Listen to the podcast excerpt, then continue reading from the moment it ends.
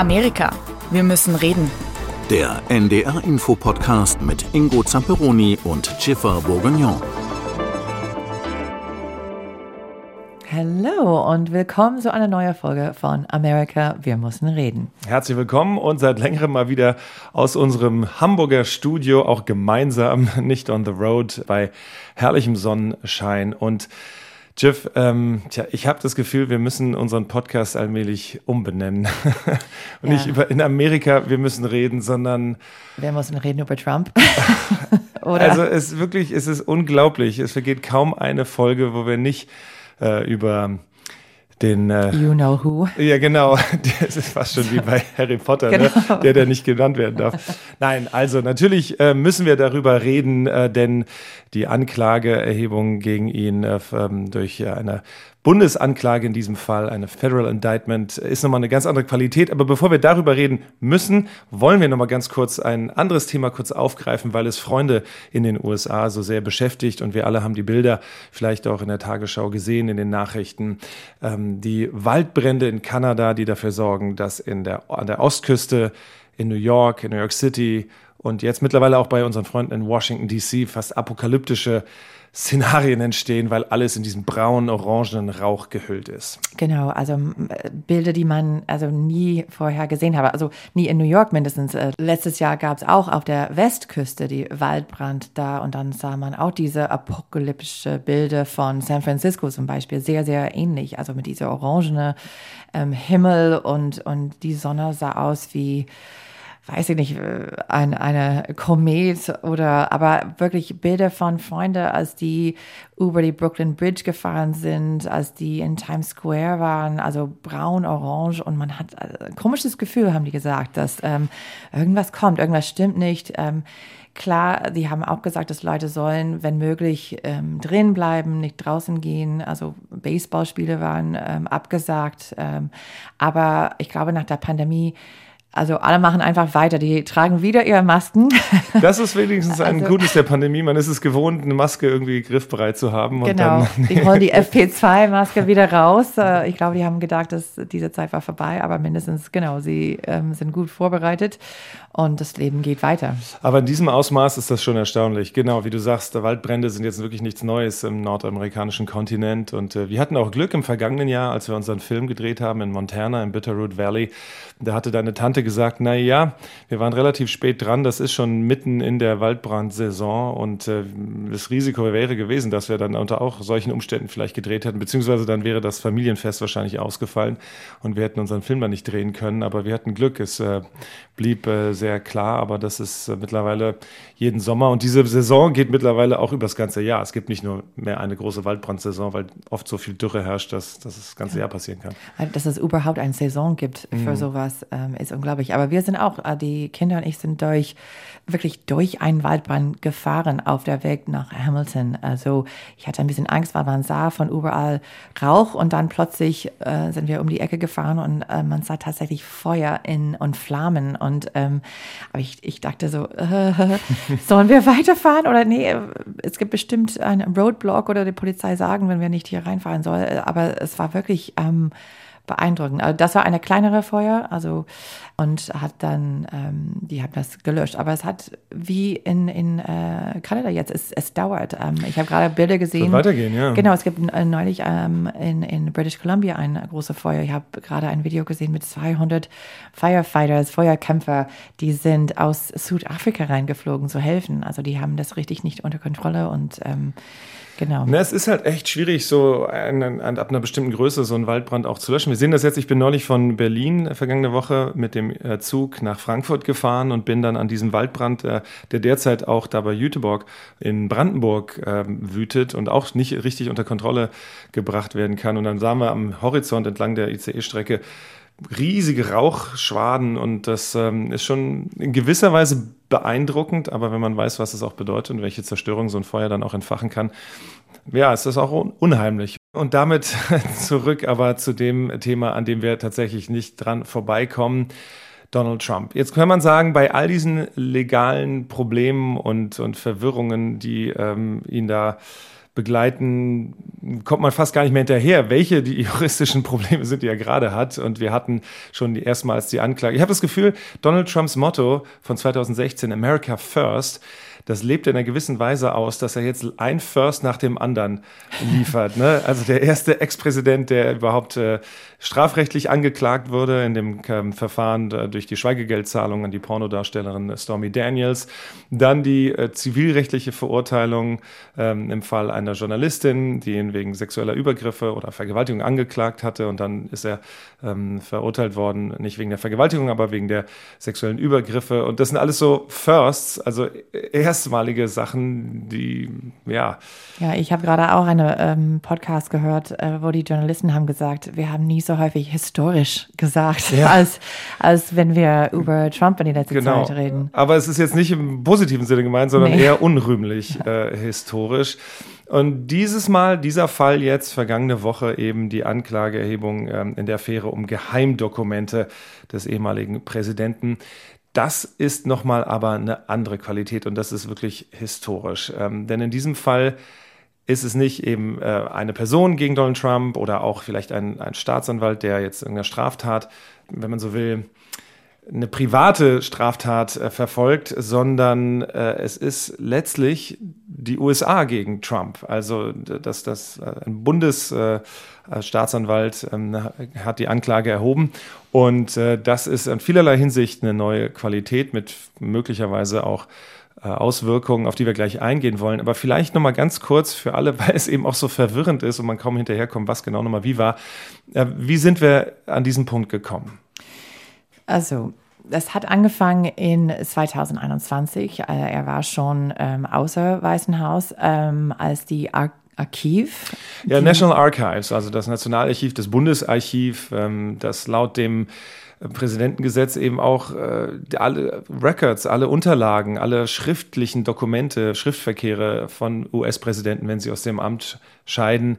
Äh, Presidential Records Act heißt das, also dieses Präsidentenaktgesetz, ich weiß gar nicht, wie man es gut übersetzen kann, äh, verlangt, dass man eben alles aushändigt und übergibt für die Nachwelt, für die Geschichte und das wird dann, dann in Nationalarchiven gelagert. Genau, und die haben gemerkt, dass ähm, es gab Dokumente, die, die fehlt. Also vielleicht auch, weil ähm, Trump hat nie so wirklich ähm, äh, akzeptiert, dass er verloren hat und dann ist ähm, aus dem Weißen Haus gegangen, ohne so eine richtig äh, Übergabe, das normalerweise man macht, wenn man geht. Und deswegen haben die gemerkt auch, dass also manche Dokumenten waren nicht dabei, vielleicht ähm, zum Beispiel der, der Briefe, das äh, Obama hat zu Trump geschrieben. Das ist eine Tradition, dass der, der Präsident, der rausgeht, lasst dann eine, eine Briefe an der, der nächste. Auf dem Schreibtisch im Oval Office. Genau. Ne? genau ja. Also das, ähm, also ein paar andere Sachen. Und ähm, haben, die haben dann mehrmals gefragt und endlich hat Trump, also es gab eine zwischen, also Diskussion zwischen Trumps Rechtsanwälte und der Archiv und endlich hat Trump 15 Kisten mit Dokumente übergaben. Und diese 15 Kisten, das die Nationalarchiv bekommen hat, haben die, die sind durchgegangen, die haben tatsächlich Dokumente bekommen, dass die gesucht haben, aber die haben auch andere Dokumente gefunden. Also Geheimdokumenten, die gehören gar nicht äh, also in diese Kisten und haben dann, weil das so außergewöhnlich war, die FBI informiert. Und dann wurde es von der Suche nach historischen Dokumenten zu einer Suche nach Geheimdienstpapieren und äh, sehr, sehr sensiblen Informationen, die da plötzlich rumschwirren konnten, könnten. Und ähm, dann wurde es quasi brisanter. Es wird viel brisanter, weil also dann gab es eine, eine Hin und Zurück zwischen die FBI und Trumps Legal Team, seinen Rechtsanwälte. Also wobei Trump hat dann also mehr Dokumente an der FBI gegeben. Die sind dann zu Mar-a-Lago gegangen im Juni 2022, haben die Dokumente abgeholt, das Trump rübergegeben haben, aber haben gemerkt, dass das war nicht alles. Das könnte nicht alles sein. Ein paar Dokumente haben gefehlt. Ja, und es war auch recht schnell der Verdacht, hm, das ist komisch, wenn es diese hier gibt, da muss es doch noch andere geben. Sie haben dann auch noch Interviews geführt mit Mitarbeitern. Es gab Fotos, die plötzlich zirkulierten. Die haben genau, also Videos, äh, Überwachung, Videos gesehen mit in, von Zimmer im Haus mit mehreren Kisten. Und deswegen ähm, gab es dann nochmal ein Hin und Zurück zwischen der, der Rechtsanwalten von Trump und im August 2022 sind sie einfach reingegangen in Mar-a-Lago, haben die Kisten dann einfach genommen. Das sind dann diese spektakulären Bilder von der Razzia, ähm, auch ein First sozusagen, eine Razzia in dieser Form äh, bei einem ehemaligen Präsidenten, die wir gesehen haben. Und das war also nicht einfach so aus dem heiteren Himmel heraus, sondern das hat eine lange, lange Vorgeschichte von fast über einem Jahr, wo das hin und her ging äh, und um, um, um die Dokumente, die Trump da nach Florida mitgenommen hatte. Ähm, und das war dann der bis dato der, der Höhepunkt dieser Geschichte. Also, und wir müssen auch erinnern, dass nach dieser Razzia kamen Trumps Unterstützer, weil er hat das dann veröffentlicht. Die sind einfach reingekommen in mein Haus. Die haben, also die, ich bin kein Kriminell, das, das geht gar nicht. Und seine Unterstützer sind dann zu Mar-a-Lago, viel davon, sind nach Mar-a-Lago gegangen und haben protestiert, haben also immer noch, wie wir wissen, seine Unterstützer also bleiben treu und äh, mhm. auch in diesem Fall. 11.000 Dokumente wurden da beschlagnahmt bei dieser Razzia am 8. August im vergangenen Jahr. Und ähm, die Zweifel, die das FBI hatte, dass Trump alles übergeben hatte, haben sich bestätigt, ähm, denn es wurden tatsächlich auch weitere Geheimdokumente dann gefunden in diesen äh, Dokumenten. Wobei man sagen muss, unter 11.000 Dokumenten, die dann beschlagnahmt wurden, auch viele private Korrespondenz und so weiter, waren laut der Anklage, die jetzt veröffentlicht wurde, wissen wir zum ersten Mal, worum es wirklich genau geht, waren ungefähr 102 Geheimdokumente. Jetzt könnte man aber auch sagen, Moment mal, zwischen 11.000 Papierstapeln und Briefen und Unterlagen und Mappen und so, dass da mal ein paar Dutzend, 102 Geheimdokumente dazwischen gerutscht sein könnten, ähm, also muss man da nicht ihm quasi den Benefit of the Doubt geben oder den, den, den, über den Zweifel haben sein und sagen, na gut, das kann schon mal passieren, oder? Dass da das dazwischen rutscht. Auf jeden Fall wird seine äh, Legal Team, seine Rechtsanwälte versuchen, das zu sagen, auf jeden Fall. Also die würden sagen, dass die haben äh, mitgemacht, dass sie haben kooperiert, dass es gab nur zufällig ein paar, wie du gesagt hast, eigentlich mhm. nicht so viel im Vergleich mit, was sie bekommen haben, dass er vergessen hat. Ähm, das wird ein Teil auf jeden Fall von seinen Verteidigung sein. Die mhm. würden versuchen zu sagen, das war ein, eine innocent mistake. Ja. Also was der Unterschied ist aber, ist, wir wissen auch, dass Joe Biden und Mike Pence haben genau. auch bei dem zu Hause in der letzten Jahr. Oder auch die E-Mail-Affäre bei Hillary Clinton. Da waren ja so. auch geheimdienstliche Dokumente irgendwie mit drin in den E-Mails. Genau, aber in diese Fälle haben alle äh, kooperiert, sofort. Die haben alles rübergegeben, die haben die Tür geöffnet und haben gesagt, komm rein, ihr könnt suchen überall.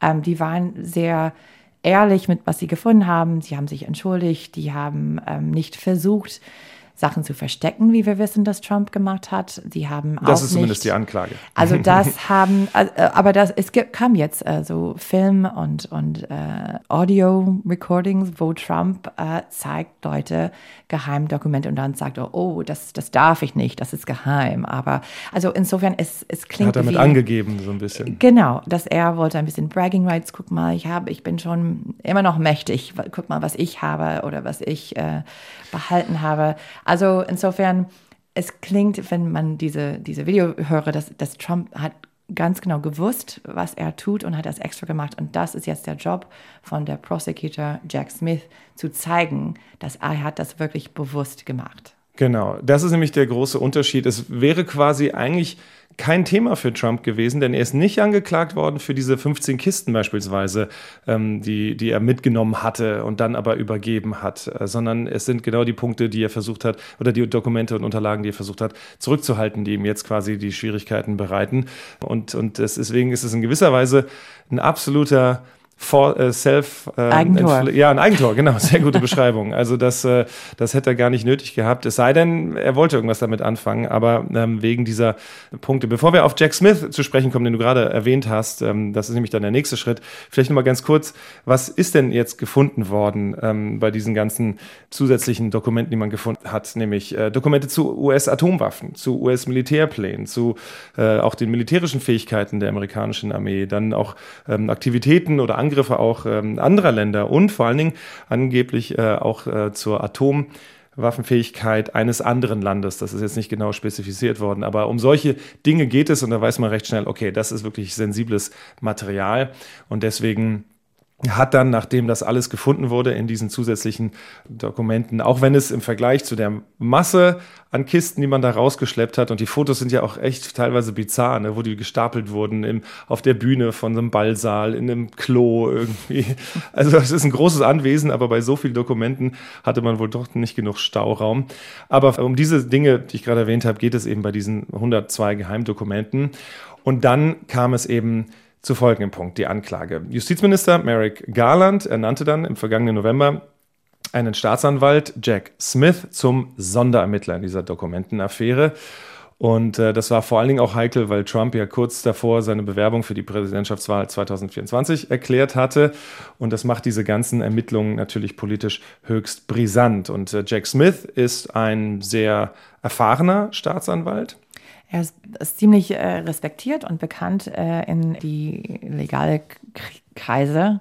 In also juristischen also, Kreisen. In juristischen ja. Kreisen. Also er war, kam ähm, zurück eigentlich aus Den Haag, wo er war der bei der im International Criminal Court, hat gerade einen Fall gegen ähm, eine ehemalige Leiter ähm, von der von Kosovo aus äh, der äh, Balkankrieg und ähm, hat auch gewonnen und hat diese Anruf bekommen dann von Merrick Garland, ist zurückgegangen ähm, in Dezember und hat dann das ziemlich schnell alles ja. auf den Beinen gestanden. Er ist bekannt als jemand, der sehr intensiv ist. Der, er, er so wirklich konzentriert sehr auf seine Arbeit und ähm, wie man sieht, also das ist ziemlich schnell äh, zusammengekommen. Und Trump wurde dann von ähm, äh, Staatsanwalt Smith in 37 Punkten angeklagt. In 31 Punkten geht es um das Grundsätzliche, die vorsätzliche Aufbewahrung von Informationen zur nationalen Verteidigung, also im Klartext die illegale Aufbewahrung von Geheimdokumenten. Und das äh, würde, weil es zu einer ähm, Verurteilung kommt, eben äh, aufgrund des Antispionagegesetzes in den USA Trump Schwierigkeiten machen.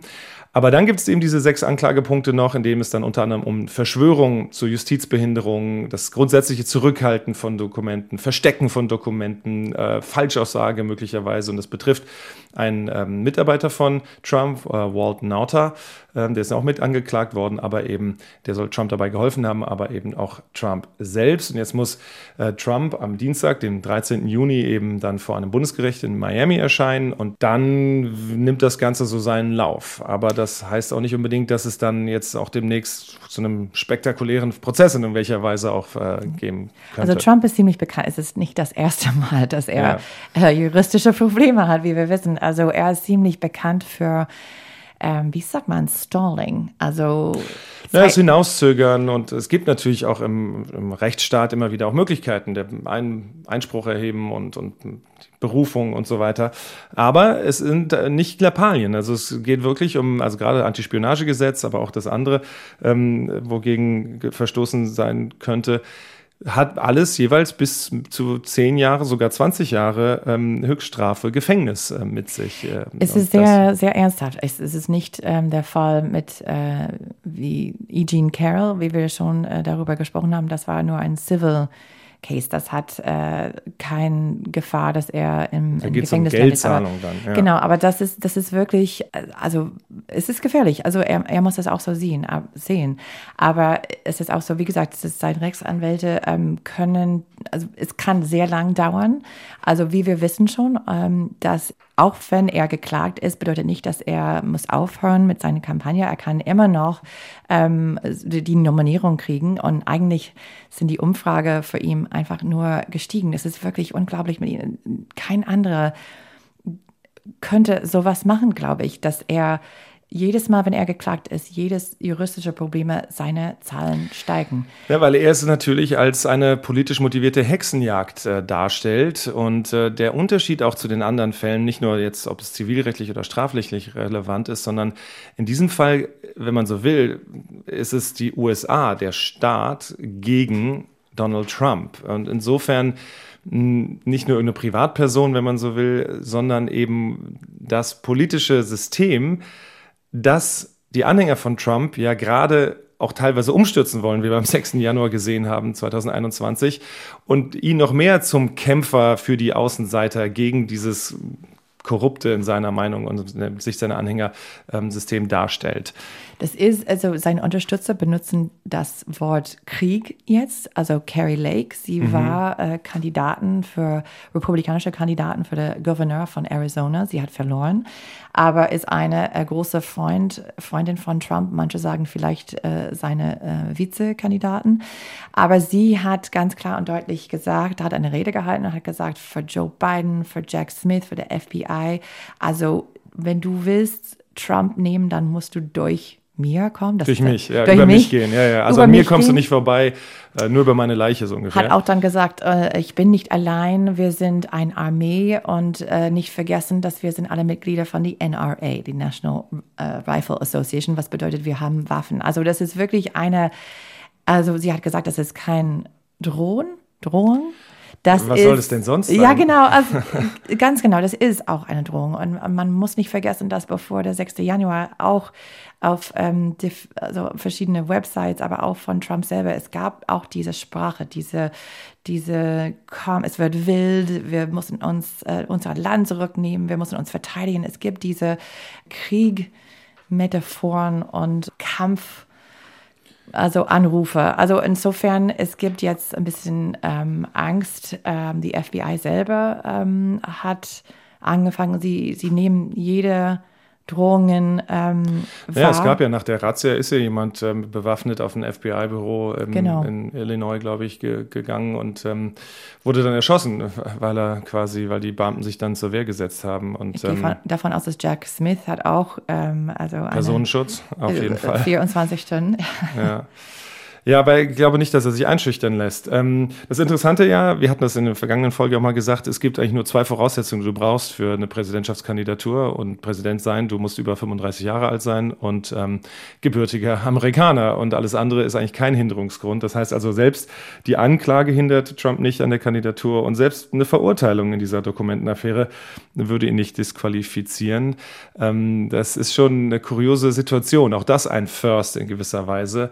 Ähm, allerdings glaubst du, dass äh, das einer der Gründe ist, auch für Trump äh, zu kandidieren, dass er dann, wenn er dann Präsident werden sollte, äh, sich dann selbst äh, ein Pardon, also eine, eine ja. Begnadigung aussprechen ja, würde? Ja. also da, äh, weil ja, ich, wenn er Präsident wird, dann könnte er diese ganze Anklage rausschmeißen. Er könnte sonst so ein Pardon für sich machen. Ähm, das haben wir, also das ist eine Situation, die wir nie vorher gesehen haben. Mhm. Ähm, aber auf jeden Fall, ich glaube, dass er jetzt hat mehr einen Grund, die Nominierung zu kriegen zu wollen, aber auch, dass wenn er verlieren würden, das würde er nochmal nicht der Ergebnis akzeptieren. Also aber das ist Jetzt muss ich nochmal aus Sicht der, der republikanischen äh, Wählerinnen und Wähler beziehungsweise der Anhänger von Trump auch nochmal gucken, denn es ist ja der Fall, dass Justizminister Merrick Garland, also ein Minister aus dem Kabinett Biden, im vergangenen November, hatte ich ja gesagt, den Staatsanwalt Jack Smith zu diesem Sonderermittler ernannt hat. Da ist es doch leicht zu sehen, dass das, oder zu argumentieren zumindest, dass es politisch motiviert ist, weil es ist ja das Justizministerium, ähm, dass das hätte er auch nicht machen müssen. Und, und Biden sagt zwar, Joe Biden sagt, ich habe damit nichts zu tun, ich bespreche das auch nicht mit meinem Justizminister, aber aus Sicht eines Trump-Anhängers würde ich, glaube ich, auch denken, äh, Moment mal, das ist doch politisch motiviert. Der benutzt quasi das Kabinett, um einen aussichtsreichsten, den aussichtsreichsten Kandidaten, der gegen mich antreten wird im nächsten Jahr, ja. auszuschalten. Ja. Ja, das klingt wie ein Netflix, also, Netflix-Serien, nicht wie, wie bei House ähm, of Cards, ne? Aber das ist ja, und das ist ja wegen dieser Konstellation, dass Trump der potenzielle Herausforderer von Biden ist und Biden quasi der Oberchef des ja. Justizministers ist. Und äh, verstehst du, diese Konstellation ist schon problematisch, ja, finde ich. Auf jeden Fall. Und deswegen aber haben seine Gegner ein Problem mit der Situation. Also du meinst äh, die anderen republikanischen Präsidentschaftskandidaten? Genau. Also die ja also normalerweise würde man, also wenn, wenn dein Gegner, wenn deine Hauptopposition also so ein juristisches Problem hat, würdest du das benutzen in, in deine Werbespots? Du würdest sagen, hey, guck mal, er geht sowieso im Gefängnis, also warum sollst du für ihn wählen? Aber das ist, das ist eine schwierige Situation. Und wir für sehen, Ron DeSantis. Für Ron DeSantis, für Nikki Haley, für Mike Pence sogar. Also, und man sieht verschiedene ähm, Tactics. Manche sagen, also ich bin auf Trumps Seite, das, das geht gar nicht, das ist eine Hexenjagd, das, können, das geht überhaupt nicht. Manche sagen, ähm, naja, wir müssen warten und sehen, es ist ein juristischer Prozess. Wir sind ein Land von äh, Laws und von Rechte und wir müssen warten und sehen und erlauben, dass dieser Prozess weitergeht.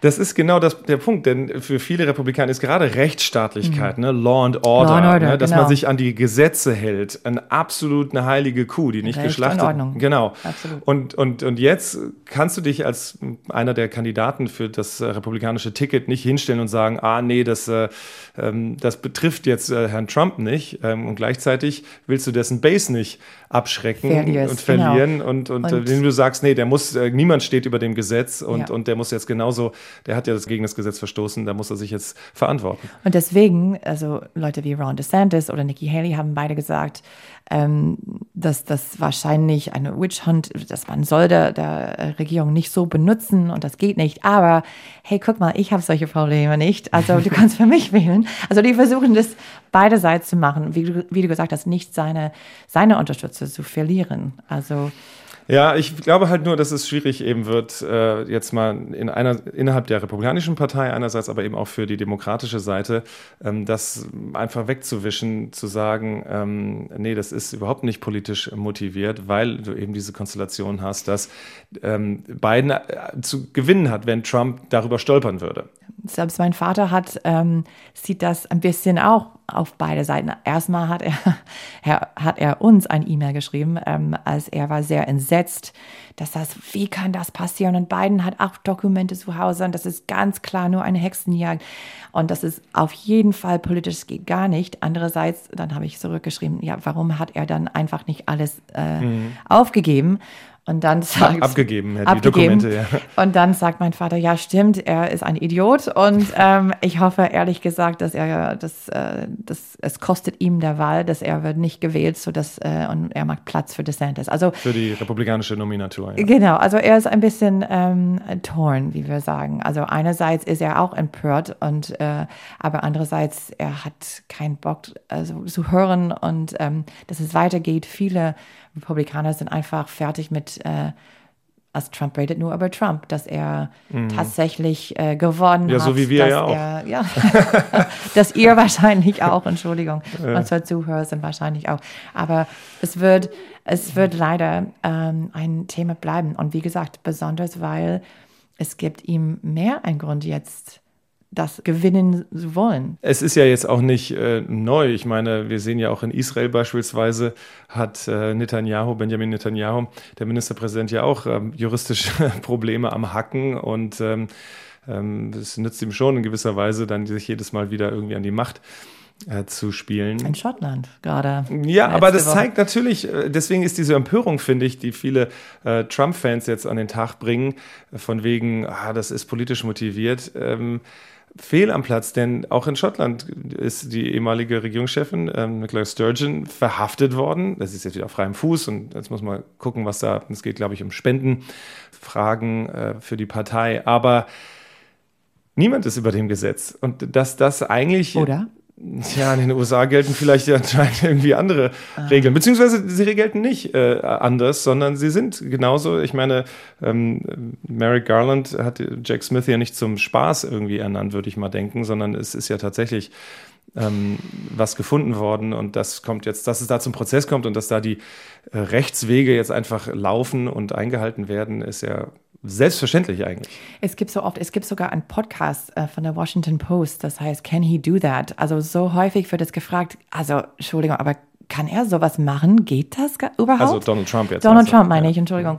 Ja. Ähm, aber irgendwie, und, und so ist, ist die Frage, also wir wissen nicht, aber eigentlich, weil, also niemand hat das, hat viele Sachen, das er gemacht hat, vorher gemacht. Und, und dann, ähm, aber irgendwie kommt er irgendwie immer vorbei. Also mal sehen, ob das so wird. Wie gesagt, Jack Smith soll eine wirklich tough, also Rechtsanwalt sein, der wirklich ähm, konzentriert ist auf seine Sache. Und mal sehen, äh, äh, der Prozess wird in äh, Florida finden und stattfinden, das ja. stattfinden und das ist so, weil das äh, der, Fall ist passiert in Mar-a-Lago in, in Florida und deswegen muss es dann auch oder die haben also bessere Chancen, kein Problem zu haben, wenn die das weiter dann in Florida machen. Aber also im Moment soll die ähm, Richterin ähm, auch eine Trump-Appointee sein. Also also jemand, den Donald Trump, eine Frau, die Donald Trump in dieses Amt äh, gehoben hat. Ja.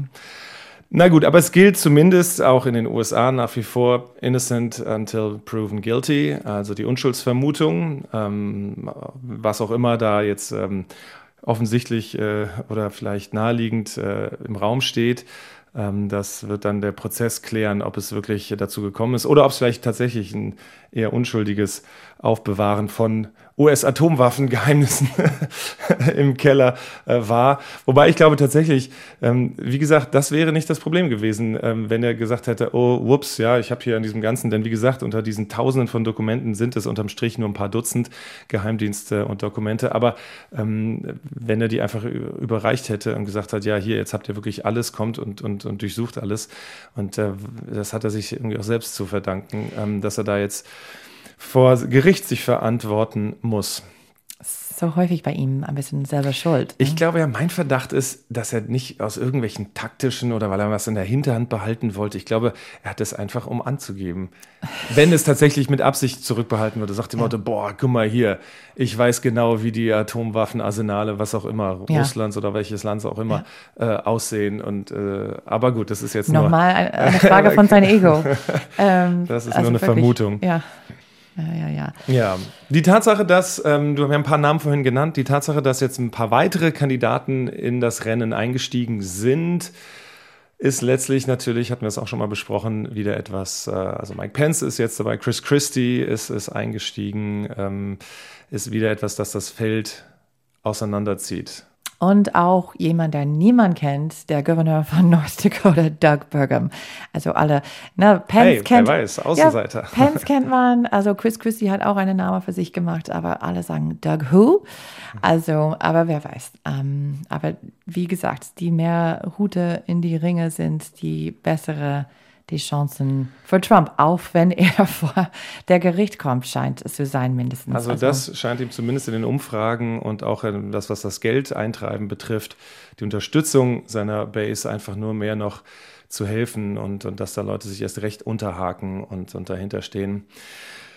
Äußerst interessante, aber eben auch brisante Konstellation politisch in den USA. Und so beenden wir die Folge für heute Leider nicht mit dem Versprechen, wir werden nicht mehr über Donald Trump sprechen, denn äh, ich fürchte, die Entwicklung in den USA zwingt uns immer wieder dazu. Es ist auch faszinierend auf eine gewisse Art und Weise und, ähm, und historisch. Sehr, und historisch, very well put. Wie gesagt, eine Menge Firsts äh, mit äh, diesem Mann und äh, ich äh, habe die Vermutung, es werden nicht die letzten gewesen sein. In diesem Sinne, vielen herzlichen Dank für die Aufmerksamkeit und wir sagen Tschüss, bis zum nächsten Mal. Bis dann. Moin, ich bin Corinna Hennig aus der Wissenschaftsredaktion von NDR Info. In der neuesten Folge unseres Podcasts Synapsen knöpfen wir uns ein Thema vor, das auch in der Forschung lange Zeit umstritten war. Climate Engineering, also technische Lösungen, um CO2 aus der Luft zu holen. Dabei kann auch das Meerwasser biochemisch eine wichtige Rolle spielen. Auf Helgoland zum Beispiel wird die Alkalisierung der Meere erforscht. Also man bringt Gesteinsmehl im Wasser aus, es wird weniger sauer, dadurch kann mehr Kohlenstoff aus der Atmosphäre im Meer gebunden werden. Unsere Autorin Jasmin Appelhans hat sich das vor Ort angeguckt. Sie ist selbst Meeresbiologin und sie erklärt, welche Risiken bei solchen Verfahren noch erforscht werden müssen was sie in der Gesamtbilanz bringen und warum wir in der Klimakrise offenbar nicht mehr ohne solche technische Nachhilfe auskommen. Climate Engineering, Unterstützung für die Klimawende heißt die Folge unseres Podcasts Synapsen. Jetzt in der ARD Audiothek und überall, wo es Podcasts gibt.